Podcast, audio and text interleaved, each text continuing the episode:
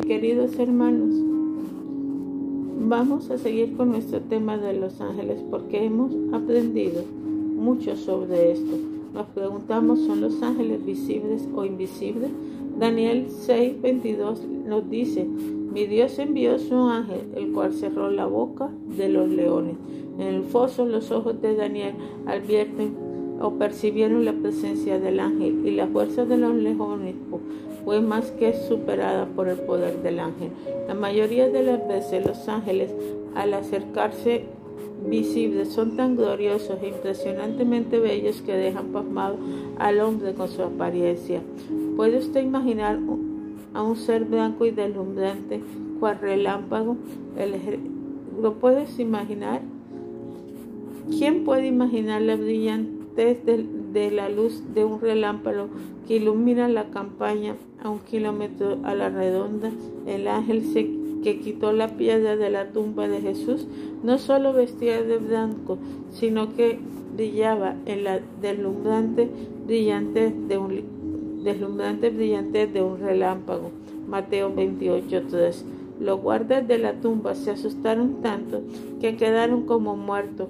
Por cierto que la piedra pesaba varias veces lo que un hombre podía mover y sin embargo al ángel no le costó mucho esfuerzo físico quitarlo. Abraham, Lot, Job y otros sin dificultad reconocieron a los ángeles cada vez que Dios permitió que se manifestaran en forma física.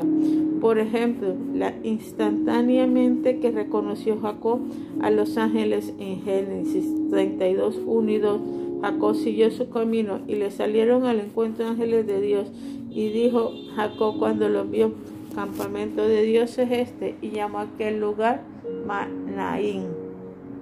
Aún más, Daniel y Juan describen el resplandor de los ángeles, Daniel 10.6 y Apocalipsis 10.1, que descendían visibles del cielo con inmisurable belleza y brillantez, resplandecían como el sol.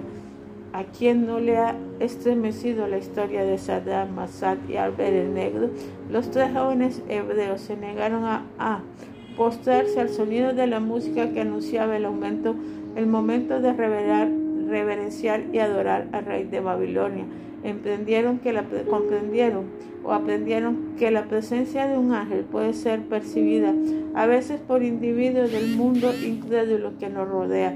Después de negarse a hacer la reverencia, el ángel los libró de morir quemados y aún de que sus ropas olieran a humo de aquel fuego siete veces intenso. El ángel llegó a ellos a través de la llama y el rey lo vio y exclamó, yo veo cuatro varones sueltos que se pasean en el fuego. Daniel 3:25. Por otro lado, la Biblia indica que los ángeles la mayoría de las veces son invisibles a los ojos humanos. Visibles son visibles, sin embargo, Dios hace que los ángeles vayan delante de nosotros que estén con nosotros y que nos sigan. Esto lo puedes entender a cabalidad. Solo el creyente que sabe que los ángeles tienen dominio sobre el campo de batalla que nos circunda para que podamos permanecer. Isaías 23:6. Con completa confianza en medio de esta lucha, si Dios es por nosotros, ¿quién contra de nosotros? ¿Qué vemos nosotros cuando vemos un ángel? Dios es siempre imaginativo, colorista y glorioso en sus diseños. Algunas descripciones de los ángeles, incluso la de Lucifer en Ezequiel 28, indica que son exóticos al ojo y a la mente humana. Es parecer los ángeles tienen una belleza y variedad que superan a todo lo que el hombre conoce. Las escrituras nos dicen de que elementos están compuestos los ángeles, tampoco la ciencia moderna que apenas está comenzando a explorar lo invisible puede hablarnos de la constitución y ni siquiera de la obra de los ángeles. La Biblia parece indicar que los ángeles no envejecen y que jamás ha dicho que uno se ha enfermado, excepto a los que cayeron con Lucifer. La consecuencia del pecado que has han significado destrucción, enfermedad y muerte en la tierra no les ha afectado. Los ángeles santos jamás morirán. La Biblia también nos enseña que los ángeles son asexuales. Jesús dijo que el cielo los que en el cielo los hombres ni se casarán ni se, ni se darán a casamiento, sino que serán como los ángeles de Dios. Mateo 22:30. Esto podría indicar que los ángeles tienen cierto tipo de relación que son mucho más emocionantes y excitantes que el sexo. Los goces sexuales en esta vida pudieran ser apenas una degustación de algo que los creyentes disfrutarán en el cielo y que está mucho más allá de todo lo que el hombre ha conocido. ¿Cómo hemos de interpretar las teofanías? Este es un término teológico que se refiere a las apariciones visibles de Jesucristo antes de su encarnación. Algunos lugares en el Antiguo Testamento nos habla de, de ocasiones que la segunda persona de la Trinidad apareció y se le llamó o Jehová o, el ángel de Jehová. En, en ninguna parte es esto más claro que en Génesis 18, donde tres hombres se presentan a hablar. Al jefe se le identifica con el Señor, mientras que los otros dos son simplemente ángeles. No hay base para poner en tela de juicio la muy antigua y tradicional interpretación cristiana de que en estos casos se trataba de una reencarnación de la segunda persona de la Trinidad, ya fuera que se llamaba Jehová o el ángel de Jehová. Debemos recordar entonces que en algunos casos en el Antiguo Testamento Dios mismo aparece en forma humana como ángel. Esto fortalece el concepto de la relación entre Dios y sus ángeles. Sin embargo, en casi todos los casos en que aparecen personajes angelicales, se trata de seres angelicales creados por Dios y no Dios mismo. Padre Celestial, te damos gracias, Dios eterno, Señor, una vez más en nombre de tu Hijo Jesús de Nazaret por todo lo que haces por nosotros, por tu amor, tu misericordia, porque tú creaste a los ángeles, Padre Celestial, nos creaste a nosotros y tú tienes, Señor, para cada uno un sitio, un lugar Padre Celestial. Y también, Dios Eterno, te damos gracias por el cuidado que tienes con tu creación, por la forma como los llevas, por cómo los sustentas y por la forma, Padre Celestial, como nos enseñas. Gracias, Señor, por todo lo que tú haces. Que tu amor y tu misericordia siempre esté con nosotros. Amén. Hola, mi querida hermanos. Que la paz de nuestro Señor esté con nosotros. Primera de Pedro 3:22 nos dice, quien habiendo subido al cielo está a la diestra de Dios y a él están sujetos ángeles, autoridades y potestades.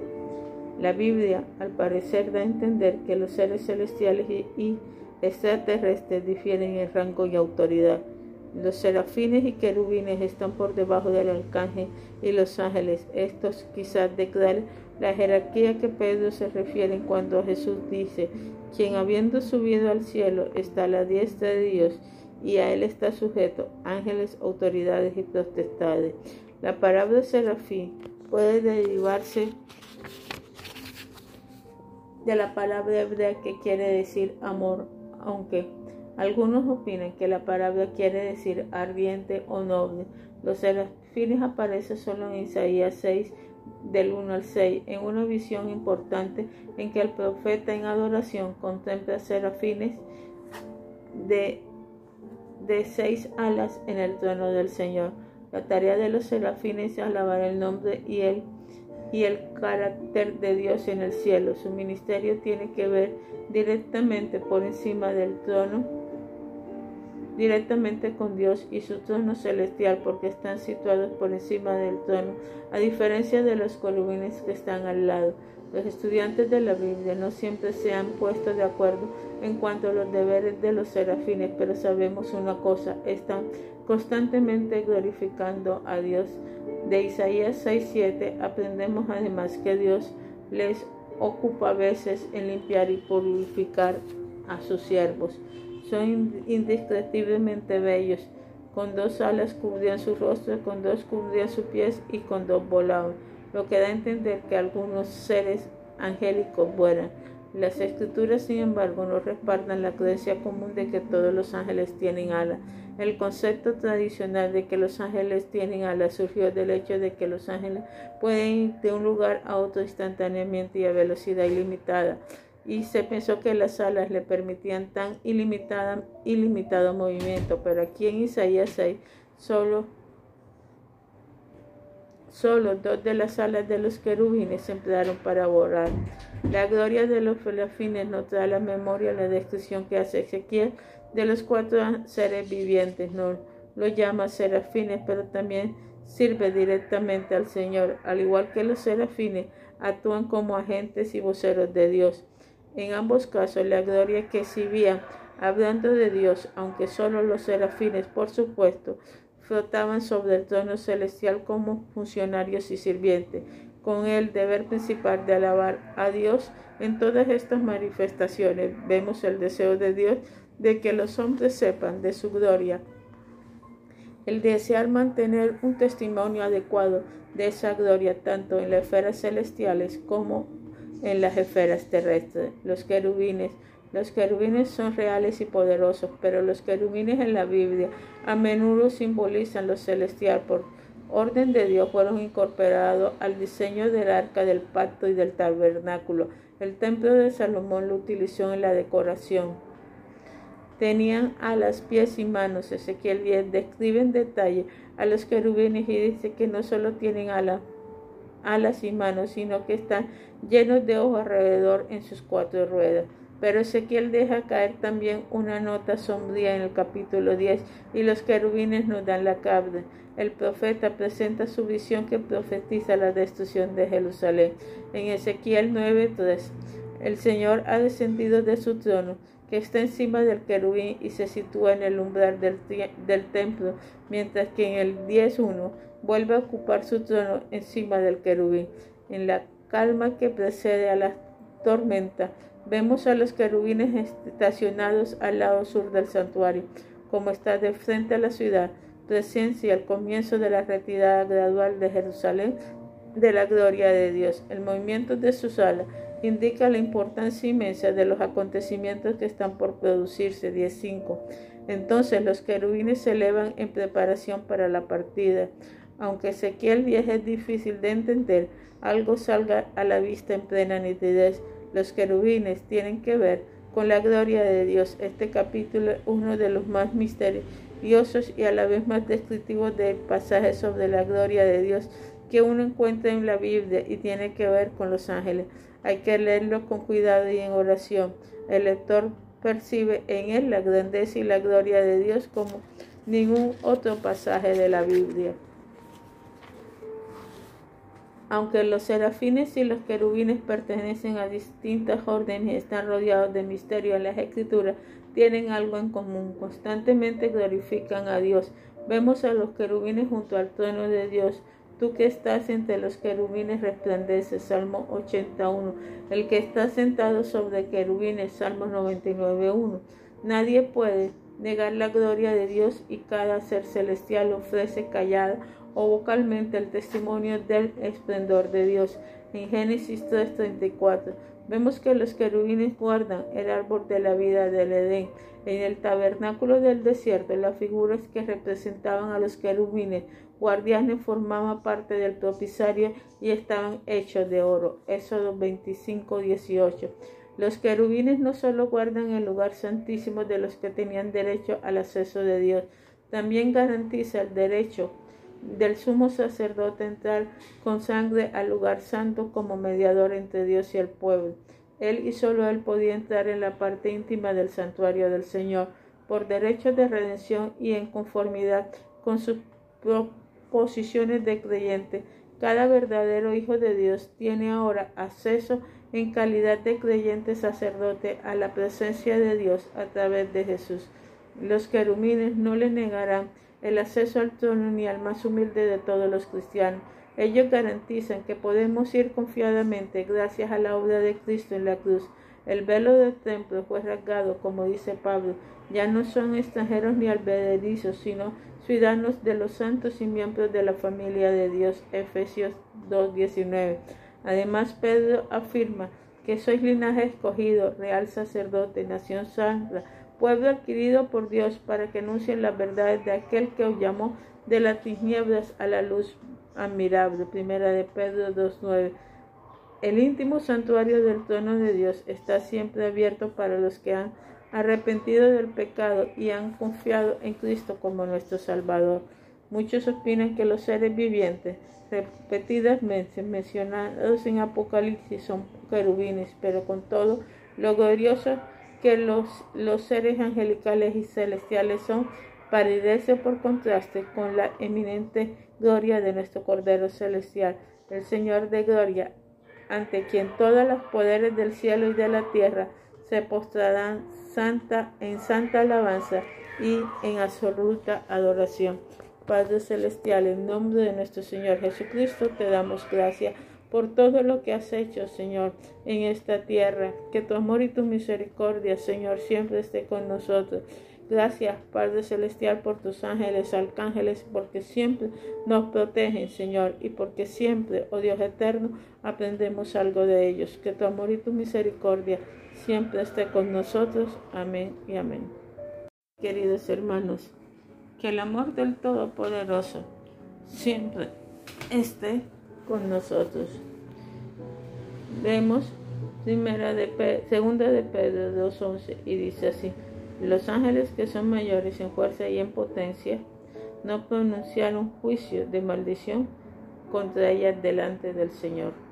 Los ángeles tienen un poder muy superior del hombre pero no son omnipotentes ni todopoderosos. Pablo en segunda de Tesalonicenses 1.7 dice, los ángeles de su poder, la palabra griega que traduce poder es la que sirve de raíz a la palabra dinamita. En términos materiales, los ángeles son la dinamita de Dios. En segunda de Pedro Leemos, los ángeles que son mayores en fuerza y en potencia no pronunciaron justo de, maldición contra ellas delante del Señor. La palabra de Pedro refuerza la palabra de Pablo.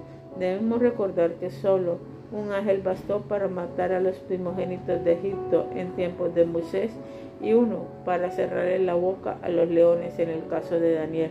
El Salmo 33, 20 David dice que los ángeles de Dios son poderosos en fortaleza. En ninguna parte de las escrituras se ve manifestarse más dramáticamente esa fortaleza que en el clima de esta era. Las escrituras describen vividamente lo que sucedió a Satanás después de la batalla de Armagedón. Será atado y arrojado al abismo insoldable pero ¿quién aparte de Dios mismo tiene el poder para hacerle a Satanás eso, cuyo poder todos conocemos y cuyos perversos propósitos hemos experimentado? La Biblia dice que un ángel vendrá del cielo, tendrá una gran cadena de la mano, agarrará a Satanás y lo atará con la cadena, y entonces lo arrojará al abismo. Cuán poderoso es uno de los poderosos ángeles de Dios cantan los ángeles? Se ha conjeturado mucho sobre los coros de ángeles.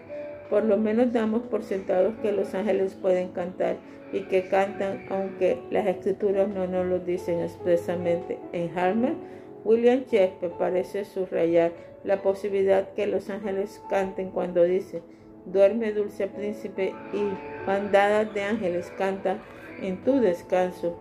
Algunos estudiantes de la Biblia insisten en que los ángeles no cantan. Parece inconcebible. Los ángeles poseen la máxima capacidad de ofrecer alabanza y desde tiempos inmemoriales su música ha sido el, el principal medio de alabanza a nuestro glorioso Dios. La música es el lenguaje universal.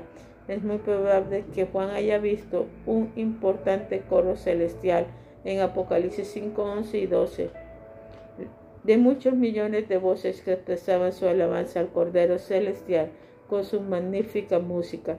Creo que los coros angelicales cantarán en la eternidad para la gloria de Dios y el supremo deleite de los redimidos, aunque especulativo en parte, creo que los ángeles pueden tocar una música verdaderamente celestial. Muchos creyentes morimundos han manifestado escuchar música del cielo. La mayoría de las personas se pueden burlar porque nosotros no podemos entonar notas. Cuando cantamos junto a los demás en la congregación, muchas veces salen notas de personas que no cantan, pero a fuerza de, escuchar estas notas, A través de los años podemos reconocer una buena música, aunque nosotros no podamos cantarla. Y a veces hemos tratado muy sinceramente de entender y apreciar la música, ya fuera ópera o rock. Creo que podemos entender la música del cielo.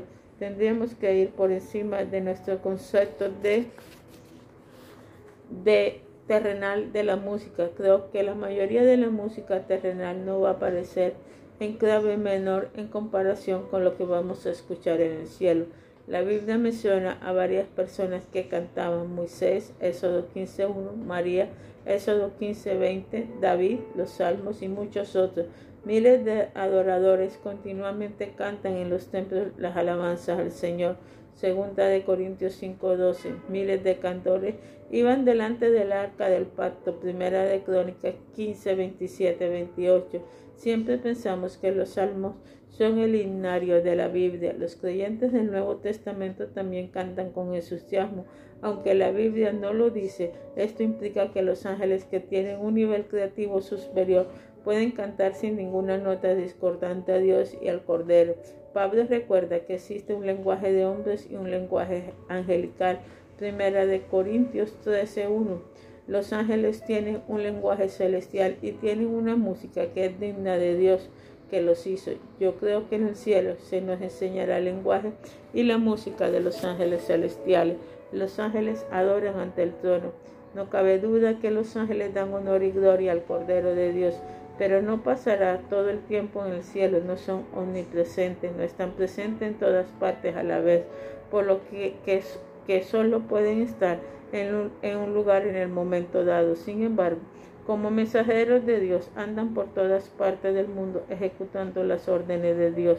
¿No es entonces obvio que cuando están ocupados en una tarea aquí no pueden estar ante el trono de Dios? Claro que pueden estar ante el trono de Dios y rinden culto y alabanza a su Creador.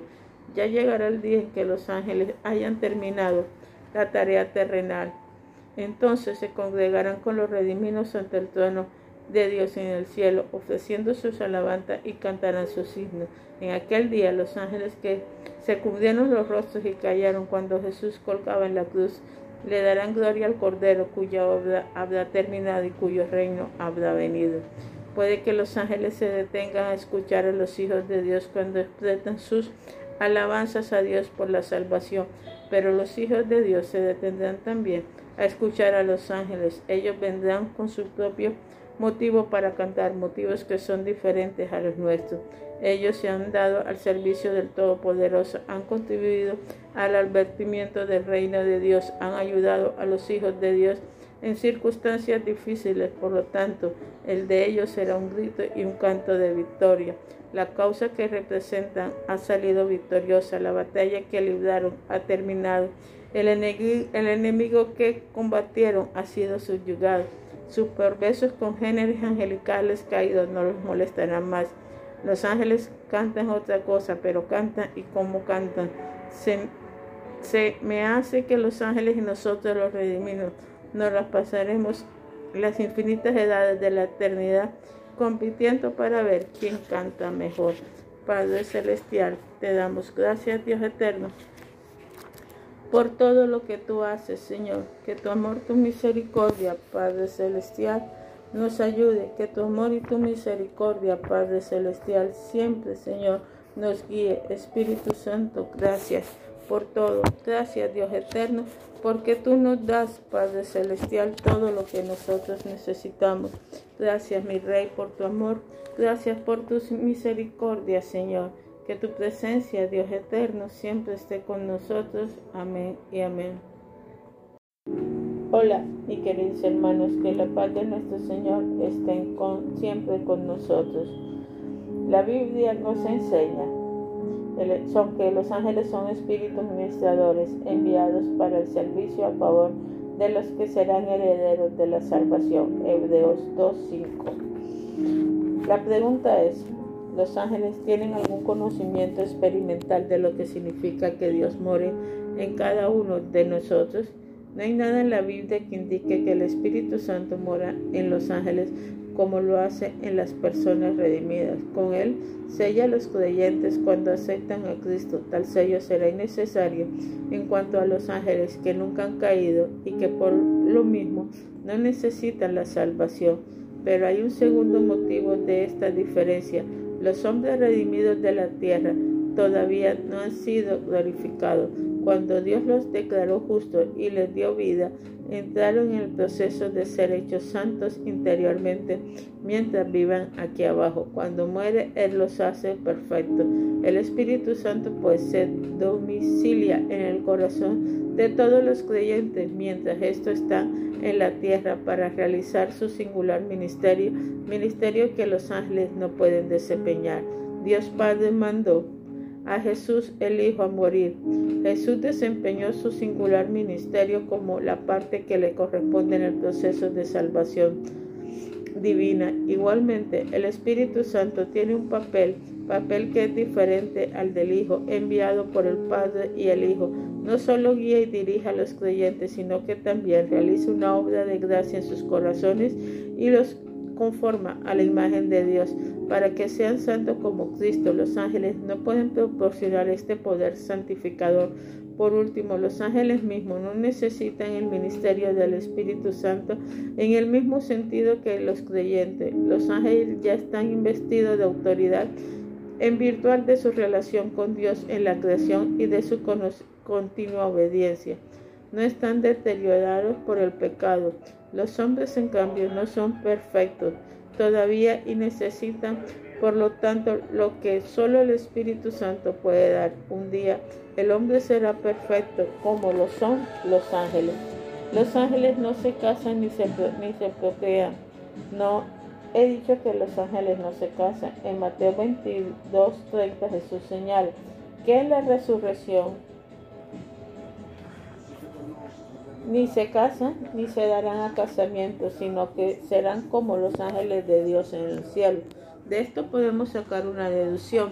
La cantidad de ángeles permanece constante, constante, porque los ángeles obedientes no mueren. Los ángeles caídos pasarán por el juicio final en el momento en que Dios termine su relación con ellos. Aunque no podemos estar seguros, algunos, eh, algunos estiman que como una tercera parte de los ángeles unieron su suerte a Satanás cuando él, misterioso, cuando él misteriosamente se rebeló contra su creador. De todas maneras, el libro del, de Hebreos dice que los ángeles constituyen una compañía de muchos millares, huestes tan vasta que escapa a cada a nuestra imaginación. Una tercera parte de ella quizás ascienda a los cientos de millares, cientos de millares que, que hoy son peligrosos, peligrosos demonios. Así que los ángeles son diferentes del hombre con respecto al matrimonio. Lo son en otras cosas muy importantes. No hay nada en la escritura que sugiere que los ángeles tienen que comer para permanecer vivos. Pero la Biblia nos cuenta de cierta ocasión en que hubo ángeles en formas humanas que comieron. En Salmo 78, 25, Asad dice, pan de ángel comió el hombre. Es difícil pasar por alto lo que le sucedió a Elías después de obtener una gran victoria sobre los sacerdotes de, de Baal en el monte Carmelo. Como Jazabel lo había amenazado de muerte, necesitaba la ayuda de Dios. Así que el ángel de Dios se acercó Alcanzado y desalentado profeta y le sirvió de comer y beber. Cuando hubo comido dos veces se le ordenó continuar el viaje. El alimento que, que tomó le bastó para 40 días y 40 noches. Primera de Reyes 19, 15, 5. No en balde, algunos han llegado a la conclusión de que Elías comió comida de ángeles. Mientras Abraham acampaba en la encima de Mere, tres ángeles lo visitaron uno de los cuales pudo haber sido el Señor Jesús, el ángel de Jehová. Génesis 18, 1 y 2.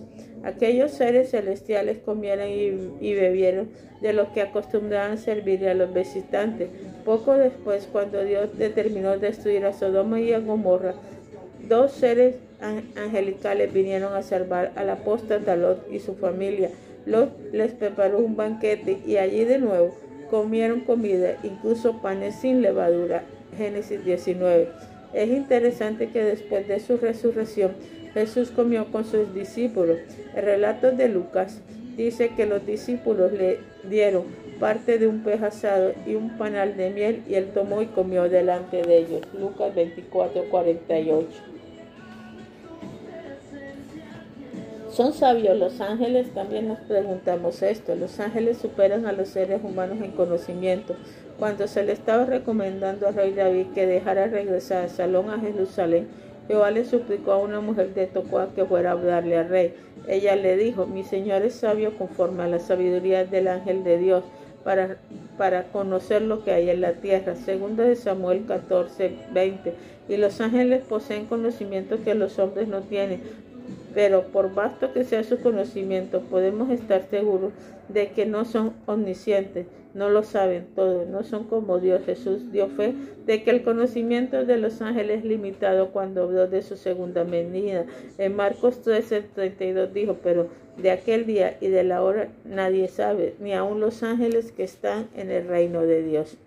Los ángeles probablemente saben cosas sobre nosotros que nosotros mismos no sabemos, y como y como ellos son espíritus ministradores, siempre usan ese conocimiento para nuestro bien y no con malos propósitos. El, el día como esto, en que a pocos hombres se le puede confiar un secreto, es alentador saber que los ángeles no divulgarán el conocimiento que tienen de nosotros para dañarlo, al contrario, lo usarán para nuestro bien. Padre Celestial, te damos Gracias, Señor, por todo lo que tú haces. Te damos gracias, Padre Celestial, por tu amor y por tu misericordia, porque tú siempre nos has guiado, nos has dado, Padre Celestial, amor, paz y nos has dado, Dios eterno, misericordioso, todo lo que nosotros necesitamos. Padre Celestial, gracias por los ángeles, Señor. Gracias por lo que les revelan de nosotros. Y gracias, Señor, por todo lo que ellos hacen cuando tú los envías. Que tu amor y tu misericordia, Señor, siempre nos ayude y siempre esté a nuestro alrededor. Amén. Mis queridos hermanos, que la paz de nuestro Señor esté siempre con nosotros. Vamos a leer Daniel 10:21 y dice así, Miguel como nuestro príncipe. Vamos a ver con esta sola frase lo que es la organización de los ángeles. Es posible estudiar el tema de los ángeles en la Biblia sin pecartarnos de los distintos rangos que prevalecen entre los seres angelicales. La evidencia señala que está organizado en términos de autoridad y gloria, aunque algunos consideran que la existencia de rango entre los poderes celestiales no es más que conjetura, al parecer en este patrón.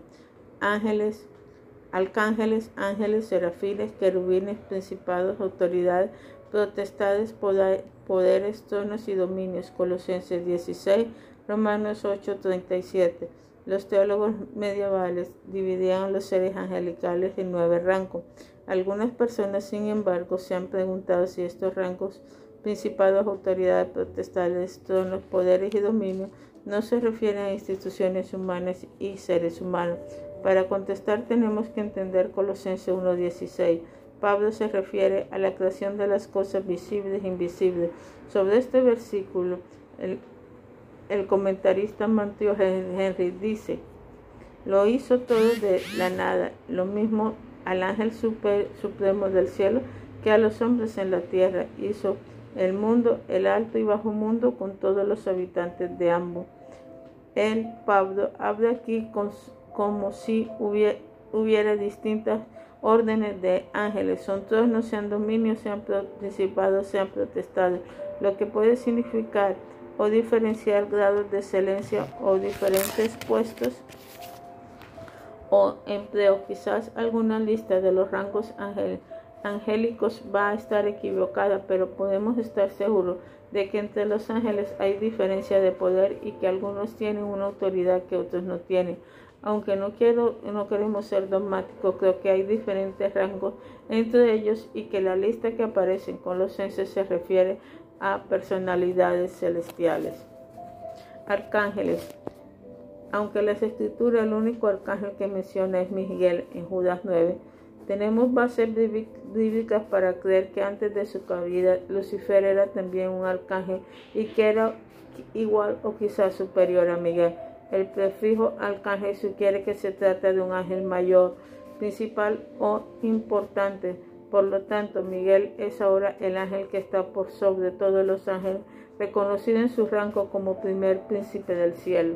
Es algo así como el primer ministro en el aparato gubernamental de Dios en el universo y es el ángel que ejecuta los juicios de Dios. Debe ser el único porque la Biblia nunca habla de arcángel sino de el arcángel Miguel. Su nombre quiere decir quien como Dios. En el Antiguo Testamento Miguel parece identificarte principalmente con Israel como nación. Dios se refiere a Miguel como príncipe de su pueblo escogido el gran príncipe que está de parte de los hijos de tu pueblo. Daniel 12.1. Él protege y defiende particularmente al pueblo de Dios, quien, quiera que sea. Además en Daniel se menciona como Miguel vuestro príncipe, Daniel 10:21. Él es para Dios el mensajero de la ley y de juicio. En esta capacidad aparece en Apocalipsis 12, 7 al 12 al frente de los ejércitos que presentan batalla a Satanás, el gran dragón y todos sus demonios. Miguel y sus alcances se batirán con furor en la titánica contienda universal en el último conflicto de los siglos, el que marcará la derrota de Satanás y sus puestas tenebrosas. Las escrituras dicen de antemano que Miguel obtendrá al fin la victoria, el infierno temblará, el cierro pronunciará en celebración jubilosa. Los que estudian la Biblia han formulado la teoría de que Miguel arrojó del cielo a Lucifer y a sus ángeles y que Miguel está en conflicto con Satanás y los ángeles del mar para destruir su poder y brindarle al pueblo de Dios la posibilidad de la victoria final. Miguel el alcance, arcángel dará voces mientras acompaña a Jesús en su segunda venida no solo proclamará la incomparable y emocionante noticia del regreso de nuestro Señor Jesucristo, sino que pronunciará la palabra de vida a los muertos en Cristo, que espera la resurrección, porque el Señor mismo descenderá del cielo y con mandato soberano, con, con la voz del arcángel, y los muertos en Cristo se levantarán. Gabriel, mensajero de Dios. Gabriel en hebreo quiere decir héroe de Dios o el poderoso o Dios es grande. La escritura siempre ha mencionado como mensajero de Jehová o mensajero del Señor. Sin embargo, muchos, sin embargo, contrario a la opinión popular y a la del poeta John Milton, nunca se le llama arcángel. Sin embargo, se refiere más a su obra que a la de Miguel. Ministerio de Gabriel. Gabriel es principalmente el mensajero de Dios.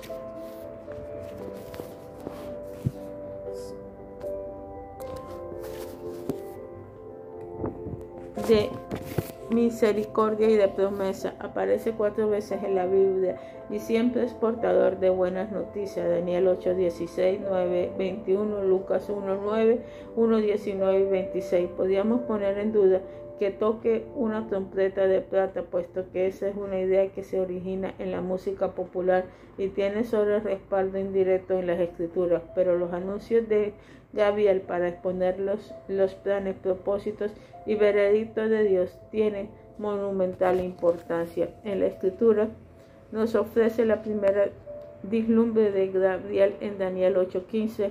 16. Allí anuncia la visión para los tiempos de fin, Dios ha encomendado llevar el mensaje desde los puestos de mando del cielo que revela el plan de Dios para con la historia. En el versículo 17, Gabriel dice, extiende, hijo de hombre, porque la visión es para el tiempo del fin. Daniel, mientras ora, hace constatar la segunda aparición de Gabriel ante él. Aún estaba hablando en oración cuando el varón Gabriel a quien había visto en visión al principio, vino a mí como la hora del sacrificio de la tarde. A Daniel le dijo, entiende la visión, Daniel 9 del 21 al 23. Y entonces le reveló la formidable secuencia de acontecimientos del fin. Gabriel es, eh, al esbozar panorámicamente la posesión de los reinos terrenales, le aseguró a Daniel que la historia culminaría con el retorno de Cristo, príncipe de príncipes y rey altivo de rostro. Daniel 8:23 El anuncio profético de Daniel en su oración a Dios tiene dos aspectos. Expresamente se refiere al juicio inmediato de Israel, Daniel 9:16, y luego a los importantes presagios sobre el tiempo del fin y la tribulación que habrá durante siete años, Daniel 9:27. En un capítulo posterior, los ángeles en la profecía, vemos cómo los ángeles han de supervisar los espantosos acontecimientos de los últimos tiempos. Gabriel aparece por primera vez en el Nuevo Testamento en Lucas 1. Se identifica con Zacarías, versículo 19. Anuncia el nacimiento de Juan el Bautista y describe la vida y ministerio de Juan el Bautista como precursor de Jesús. Pero en su más importante aparición, Gabriel le habla a la Virgen María de Jesús, el Dios encarnado. ¿Qué mensaje el que entrega al mundo para intermedio de una adolescente? ¿Qué mujer tan maravillosa, santa debe haber sido para que el poderoso Javier la visitara y también declaró María, no temas porque has hallado gracia delante de Dios y ahora concebirás en tu vientre y darás a luz un hijo y llamarás su nombre Jesús y reinará sobre la casa de Jacob para siempre y su reino no tendrá fin. A través de los tiempos, esta divina declaración de Gabriel será la carta manda de la encarnación y la piedra fundamental del mundo venidero. Dios se hizo carne para los redimidos. Padre Celestial, gracias por tu amor y por tu misericordia. Amén y amén. Queridos hermanos, vamos a saber o a estudiar en qué se diferencian los ángeles de los seres humanos. La Biblia nos dice en Hebreos 2, 5, 7, 1, 1 y 14 son espíritus ministradores enviados para servicio a favor de los que serán herederos de la salvación. Un poco la Biblia también nos dice que Dios hizo al hombre un poco menos que los ángeles, pero dice también que los ángeles son espíritus ministradores enviados para el servicio a favor de los que, que serán herederos de la salvación. Esto parece una, contradicción. El hombre inferior llega a ser superior por medio de la redención. ¿Cómo nos podemos nosotros explicar esto? Primero debemos Debemos recordar que este pasaje no está hablando de Jesucristo y los hombres. Jesucristo se rebajó cuando se hizo hombre. Como hombre era un poco menor que los ángeles en su humanidad. Pero habla también de otro hombre aparte de Jesús. Dios constituyó al hombre cabeza de las demás criaturas de nuestro mundo terrenal, pero es menor que los ángeles con respecto a su cuerpo y su ubicación mientras está en la tierra. Con todo, Dios manda a los ángeles que le ayuden al hombre por cuando el hombre será mayor que los ángeles en la resurrección. Esto afirma Jesús en Lucas 20, 36. Dios alterará la temporal posición inferior del hombre cuando el reino de Dios venga en su plenitud. Examinemos ahora en detalle en qué sentido dice Dios que los ángeles son diferentes a los hombres. Aunque los ángeles son seres gloriosos, la Biblia expresa con claridad que son diferentes a los hombres en forma trascendente. ¿Cómo pueden los ángeles que nunca han pecado entender a cabalidad el significado de ser librados del pecado? ¿Cómo van a entender el amor que sienten por Jesús aquellos a quienes su muerte en el Calvario ofreció luz, vida e inmortalidad? Y no es más raro todavía que los creyentes que, que una vez fueron pecadores hayan de juzgar a los ángeles. Aparentemente, sin embargo, solo, solo el juicio de los ángeles caídos que sigue a Lucifer. En este sentido, Pablo dice en 1 Corintios 6:3, ¿no sabéis que hemos de, de juzgar a los ángeles? Pero aún los ángeles santos tienen limitaciones, aunque la Biblia los menciona como superiores a los hombres en muchos sentidos. ¿Es Dios Padre de los ángeles? Los santos ángeles no le dicen Padre a Dios porque no han pecado, no necesitan redención A los ángeles caídos no se, le puede decir Padre, porque no pueden ser redimidos. Estos últimos aún de los misterios de la Escritura, Dios proporcionó la salvación de los hombres caídos, pero no proporcionó la salvación de los ángeles caídos. ¿Por qué? Quizás porque a diferencia de Adán y Eva, que fueron incitados al pecado por, por otros pecadores, los ángeles cayeron cuando no había pecadores. De ninguna manera que nadie pudo incitar a pecar. Por lo tanto, su estado de pecamosidad no puede ser alterado, sus pecados no pueden ser perdonados, su salvación no se puede lograr. Los ángeles malvados jamás querían decir Padre a Dios, aunque le dicen Padre a Lucifer, al igual que lo hacen los adoradores de Satanás. Están en rebelión contra Dios y jamás aceptarán voluntariamente su Señor, señorío soberano, excepto aquel día del juicio en que Toda rodilla se doblará y toda lengua confesará que Jesús es el Señor. Filipenses 2, versículos 9 y 10. Pero aún los ángeles santos que pudieran decir Padre, podían hacerlo solo en el sentido más amplio de la palabra como creador. Dios es el Padre de todos los seres creados, como los ángeles son creados, pudieran decirle Padre, pero el último el término normalmente se reserva a la escritura para los hombres perdidos que han sido redimidos. Así que en realidad ni siquiera los hombres comunes y corrientes pueden decir Padre a Dios, excepto en el sentido del Creador, hasta que nacen de nuevo. Los ángeles son herederos de Dios. Los cristianos son coherederos con Jesucristo gracias a la redención, Romanos 8, 17, los cuales alcanzan por fe en Él y y en base a su muerte en el Calvario.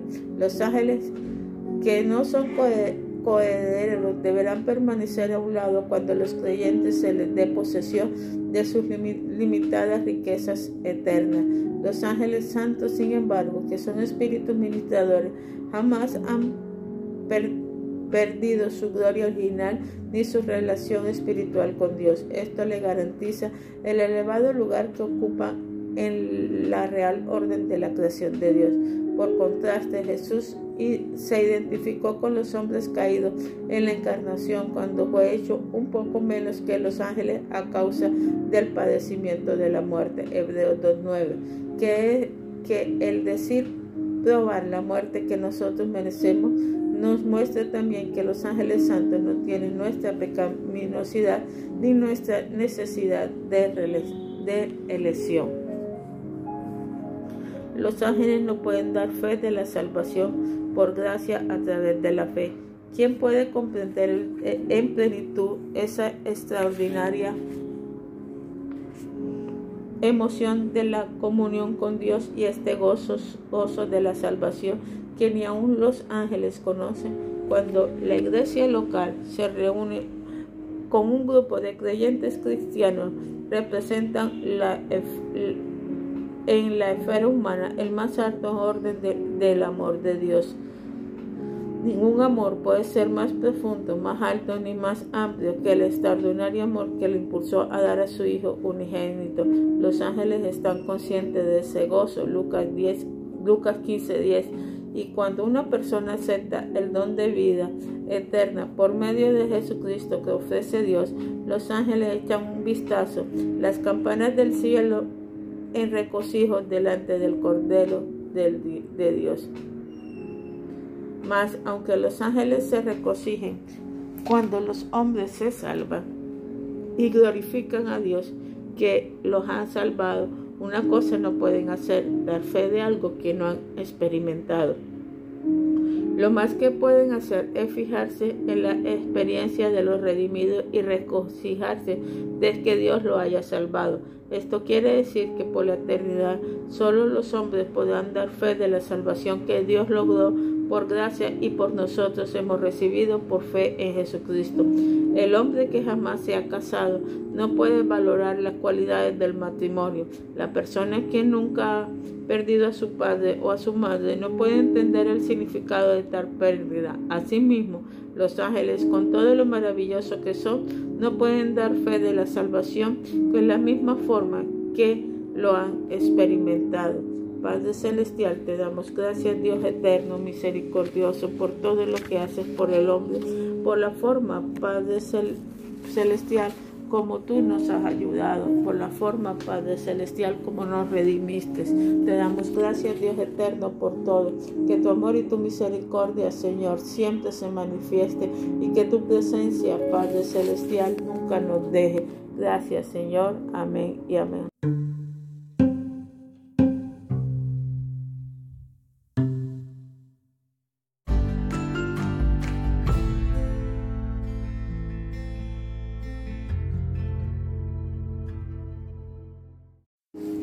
Paz de nuestro Señor siempre te acompañe y que tu misericordia siempre nos ayude. El Salmo 91, 11, 12 nos dice, a sus ángeles mandará cerca de ti, que te guarden en todos tus caminos, en las manos te llevarán para que tu pie no tropiece con piedra alguna. Amén. El mundo espiritual y su actividad son noticias hoy en día. En el concepto de lo sobrenatural, no solo es tomado con seriedad, sino que se le acepta como un hecho. Muchos de los más recientes libros sobre el tema rayan en, lo sensacional o se pueden o, puramente especulativos o son productos de la imaginación de alguien, pero lo que toman la Biblia en su pleno valor no pueden decir que los ángeles son especulativos o huecos, huecas conjeturas. La Biblia lo, menciona casi 300 veces. ¿Has visto tú alguna vez un ángel? Ya, eh, como hemos dicho, los ángeles son seres espirituales, creados que pueden hacerse visibles cuando es necesario. Pueden aparecer y desaparecer, piensan, sienten, tienen voluntad y manifiestan sus emociones, pero algunas personas se preguntan cosas como los ángeles que no tienen importancia? El viejo debate sobre cuántos ángeles puede lanzar en la punta de una aguja es tonto. Eh, y preguntan como cuántos ángeles pueden apiñarse en la cabina de un teléfono o en un Volkswagen apenas merece nuestra atención. Por otro lado, debemos saber que saber lo que la Biblia nos enseña en cuanto a ellos como voceros de Dios que expresan decisiones de y autorizadas y dan mensaje de Dios a los hombres. Para que los hombres puedan cumplir ciertas funciones, los ángeles no son infrecuencia, no son con infrecuencia tomados tomando forma humana. El escritor de la epístola de los Hebreos pregunta, ¿no son todos los ángeles espíritus ministradores? Ahora bien, ¿ha visto alguna vez un espíritu puro?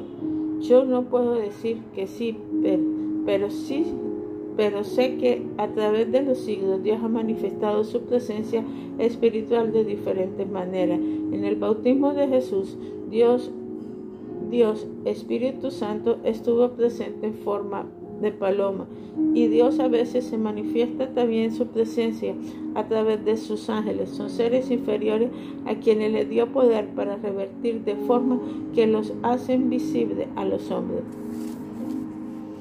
¿Debe adorarse a los ángeles?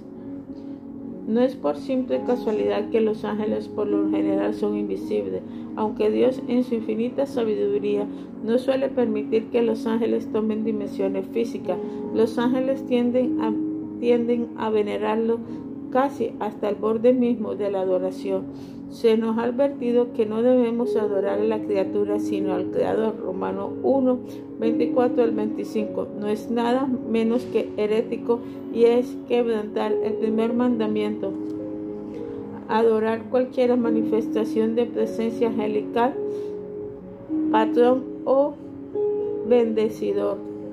Pablo señaló que si bien es cierto que las manifestaciones extraordinarias pueden ser hondamente significativas, Jesucristo, el Dios encargado, segunda persona de la Trinidad, creador de todo y mediador de quien todo subsiste, es el único digno de nuestra adoración. Colosenses 2:18. No debemos orar a los ángeles, ni debemos entregarnos a voluntaria humildad y culto a los ángeles. Solo el Dios Trino ha de ser objeto de nuestra adoración y de nuestra oración. Por otra parte, no debemos confundir a los ángeles visibles e invisibles con el Espíritu Santo, tercera persona de la Trinidad y de Dios mismo. Los ángeles no moran en los hombres, el Espíritu Santo los sella y mora en ellos después de que los ha regenerado. El Espíritu Santo todo lo sabe, está en todas partes y es todopoderoso. Los ángeles son más poderosos que los hombres, pero no son Dios y no poseen la divinidad. No son los ángeles, sino el Espíritu Santo, quien convence al hombre de pecado, de juicio y de maldad. Juan 16, 18. Él revela e interpreta a Jesucristo a los hombres, mientras los ángeles son mensajeros de Dios que sirven a los hombres como espíritus ministradores. Hebreo 1.14. No hay pasaje en la escritura que diga que el Espíritu Santo se manifiesta en forma humana a los hombres. Jesús lo hizo en la encarnación. El glorioso Espíritu Santo puede estar en todas partes a la vez, pero no hay un ángel que pueda estar en más de un lugar en, en un momento dado. Conocemos al Espíritu Santo como, como espíritu, no como carne, pero a los ángeles los podemos conocer no solo como espíritu, sino también en forma visible. Dios se vale de los ángeles para forjar el destino de los hombres y las naciones. Muchas veces ha enterrado el curso de la actividad en las arenas políticas y sociales de nuestra sociedad y ha conducido el destino de los hombres mediante alguna visitación angelical. Debemos estar conscientes de que los ángeles se manifiestan en estrecho y vital contacto con lo que sucede en la tierra. Su conocimiento de los asuntos terrenales es superior al hombre. Debemos dar fe de su invisible, presencia e inalcanzable labor. Creemos que están entre nosotros, quizás no y lloren como nosotros, pero sabemos que se delectan en cada victoria que obtenemos en nuestro esfuerzo evangelístico. Jesús enseñó que hay gozo entre los ángeles cada vez que un pecador se arrepiente. Lucas 15, lo más importante es el amor. Padre Celestial, te damos gracias, Dios eterno, una vez más, en nombre de nuestro Señor Jesucristo, por todo lo que haces por nosotros.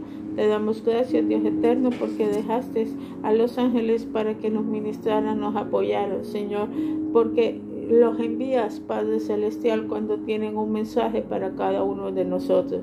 Espíritu Santo, tú eres grande, tú eres misericordioso, eres nuestro consuelo y siempre serás Padre Celestial, oh Dios, el Dios eterno, el Dios misericordioso. Señor, no permita que alguien te confunda con un ángel. Espíritu de Dios, te pedimos siempre que no permitas, Padre Celestial, que te abandonemos y que vayamos en pos a ángeles. Espíritu Santo, no permitas que nos inclinemos, Señor, a otras personas que no sean la Trinidad. Mi alma te alaba, Padre Celestial, mi alma te glorifica. Tenemos sed de ti, Padre Celestial, y de tu presencia. Gracias, Espíritu Santo, por todo lo que nos enseña y por todo lo que nos das. Amén y amén. Creer en los ángeles. Seguimos con nuestro tema de los ángeles. Creer en los ángeles es un fenómeno generalizado. Todo el mundo cree en ellos. Pero como te dijimos anteriormente, los ángeles son seres creados es ante todas las cosas y todas las cosas subsisten por nuestro Señor Jesucristo. Colosenses 1.7 nos dice que los ángeles fueron y también el Salmo 68.17 nos dice los carros de Dios se cuentan por veintenas de millares de millares. A los ángeles también se le dice la Biblia carro de Dios. Bueno,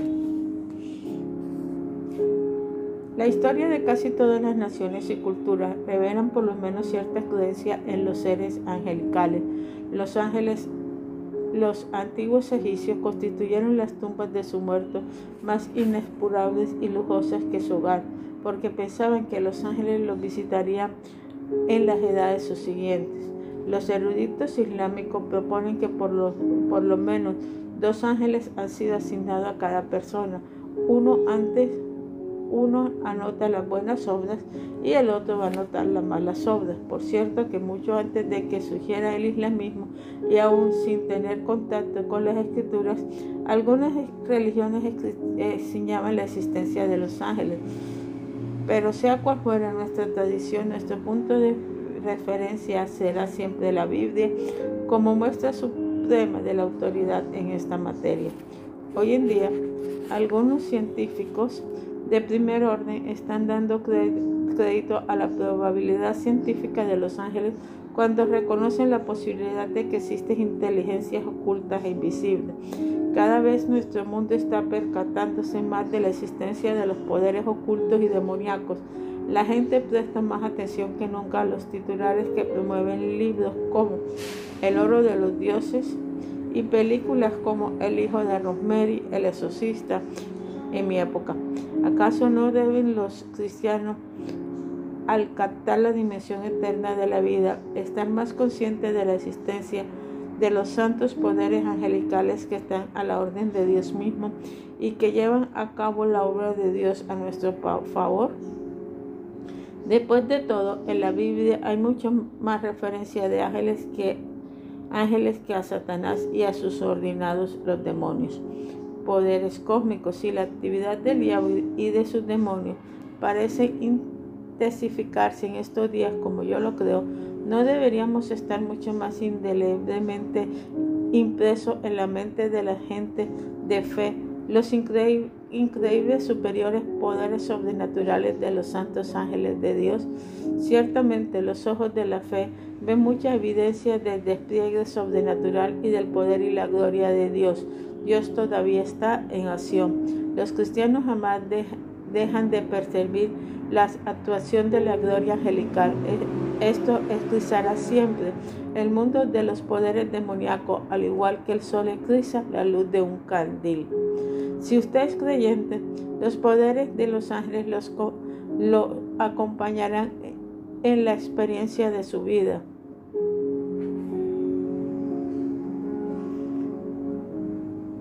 Deje que estas experiencias ilustren dramáticamente lo cordial la, cordial presencia de los santos, como lo llamaba Daniel. Los ángeles hablan, aparecen y reaparecen, sienten con plena capacidad emotiva. Si bien los ángeles pueden hacerse visibles si los desean, nuestros ojos no están hechos para verlo ordinariamente como no lo están para ver las dimensiones de un campo nuclear, las estructuras de los átomos o la electricidad que pasa por un alambre de cobre. Nuestra capacidad de percibir lo real es, limitada. El ciervo del bosque supera mucho a los humanos en su capacidad de percibir lo más, la más tenue de colores.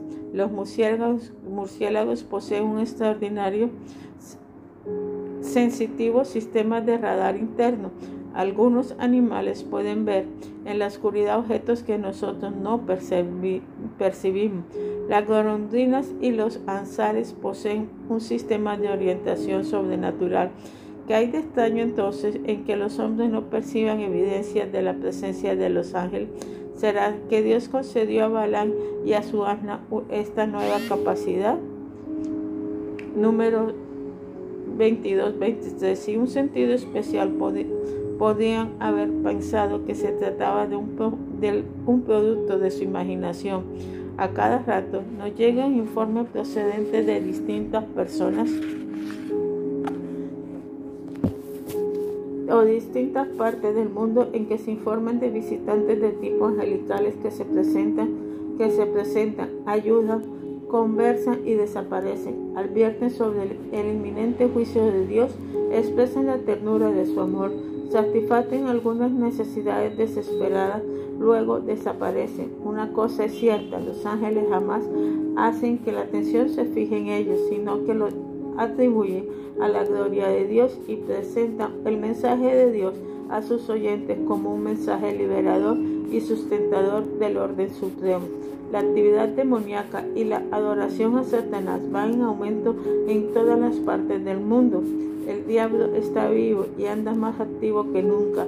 La Biblia dice que el saber que le queda poco tiempo y que su actividad aumentará por medio de su influencia demoníaca, logra aparecer, eh, apartar a muchos de la verdadera fe, pero todavía podemos decir que su malévolas actividades se ven contrarrestadas con lo referente al pueblo de Dios por los espíritus ministradores del Señor. Los santos de orden angelical enérgicamente libran de la, de la estratema de los hombres malos a los herederos de la salvación. No puede fracasar alcen el rostro y cobren valor. Los ángeles están más cerca de lo que creemos. Después de todo, Dios a sus ángeles manda cerca de ti, que te guarden en todos tus caminos. En las manos te llevarán para que tu pie no tropiece con piedra alguna. Salmo 91, versículo 11 y versículo 12. Padre Celestial, te damos gracias, Dios eterno, porque los ángeles tú los creaste, Padre eterno, misericordioso, en nombre de nuestro Señor Jesucristo, para que nos guíen, para que nos ayuden, para que nos protejan y nos adviertan de los peligros. Gracias, Padre Celestial, porque tú siempre has pensado en nosotros. Gracias, oh Dios eterno, por esos ángeles, Señor, que has creado para, para que te para que te para que te ayuden para que te ministre y para que tu amor, Padre Celestial, también se manifieste en la raza humana. Padre, mi alma te alaba y te glorifica, Señor, por todo lo que tú haces. Gracias por los ángeles. Amén y amén.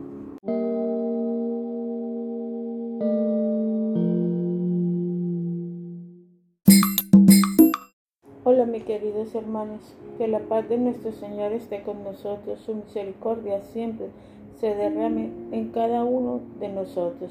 Vamos a hablar un tema muy bonito hoy, que es el tema de los ángeles. ¿Qué son los ángeles?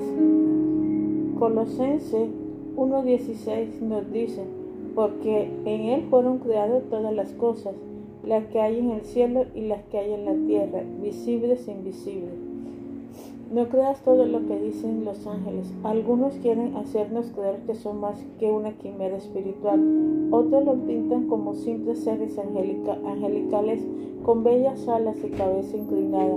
Y otros no lo presentan como una rareza femenina.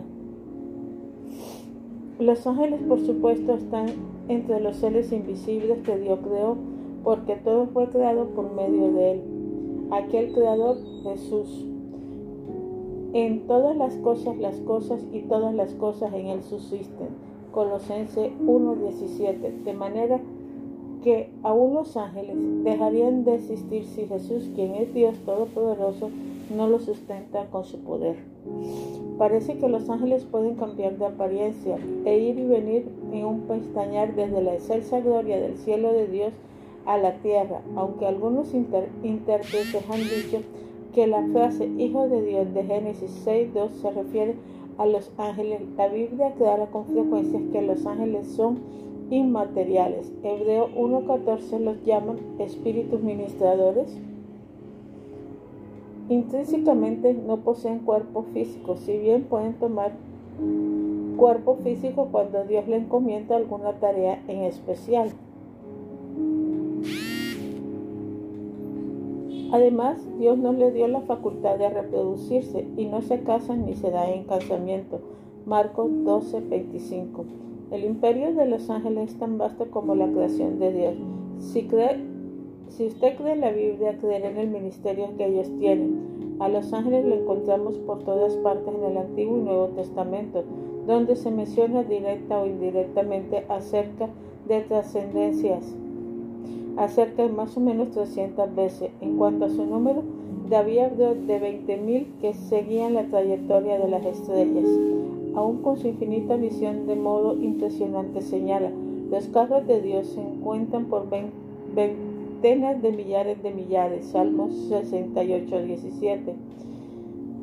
El Mater un comentarista bíblico, nos dice, los ángeles son los carros de Dios carros de transporte en los cuales manda buscar a sus amigos como lo hizo con Elías, su carro oficial en medio del cual exhibe su gloria y poder. Son extraordinariamente numerosos, veinte mil multiplicados por millares de millares. Diez mil ángeles bajaron al monte Sinaí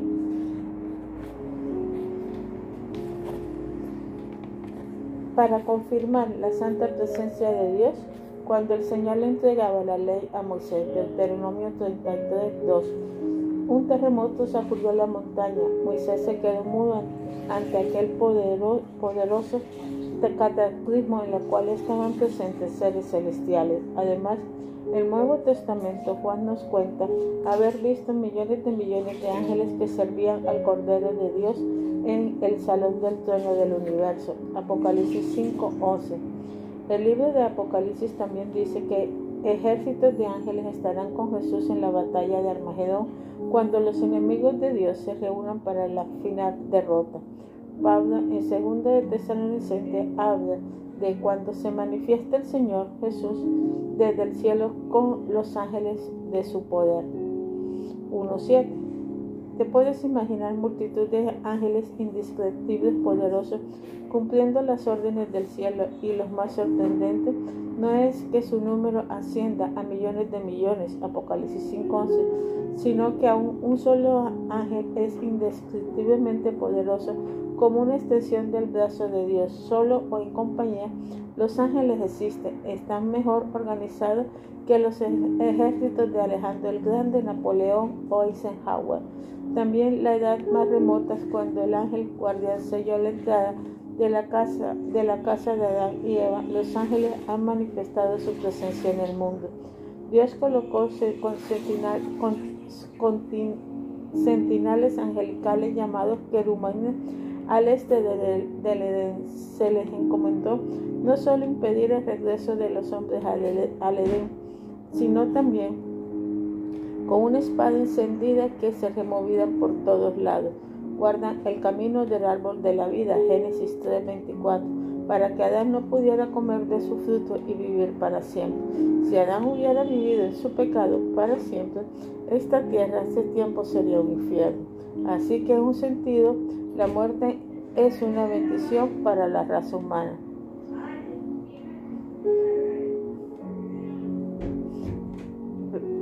Vea el impresionante y no repetido espectáculo del monte Sinai cuando Dios se acerca al hombre en un acontecimiento de primera magnitud y puede estar acompañado de la aparición de vuestras angelicales en las hinchadas nubes que cubrieron el Sinaí un trompetero angelical anunció la presencia de Dios.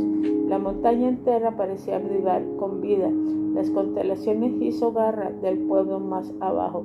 La tierra pareció convulsionante de un temor indescriptible. Al llegar Dios a la cumbre de la montaña, llegó acompañado de millares de ángeles. Moisés, el callado y solitario testigo, debe haber sentido sobrecoge sobrecogimiento aún ante aquella visión tan limitada del poder de Dios.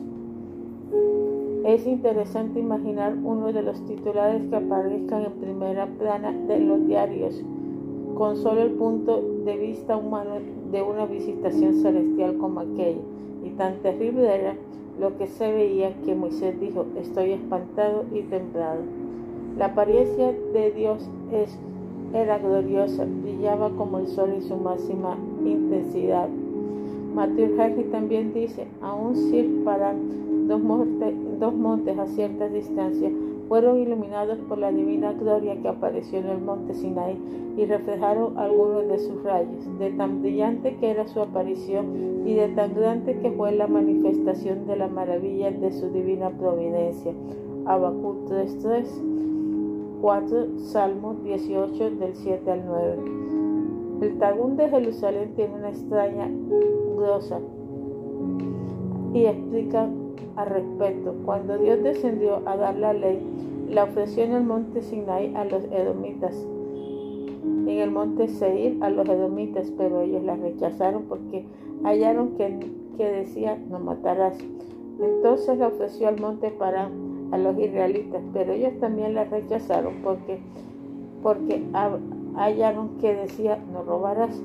Y luego vino al monte Sinai y le ofreció a Israel y ellos dijeron, lo que el Señor diga haremos. Este relato del Talmud de Jerusalén es por supuesto ficticio, pero arroja una luz interesante en cuanto a cómo los judíos más tarde interpretaron aquel escenario y espectacular conocimiento, eh, escenario espectacular acontecimiento.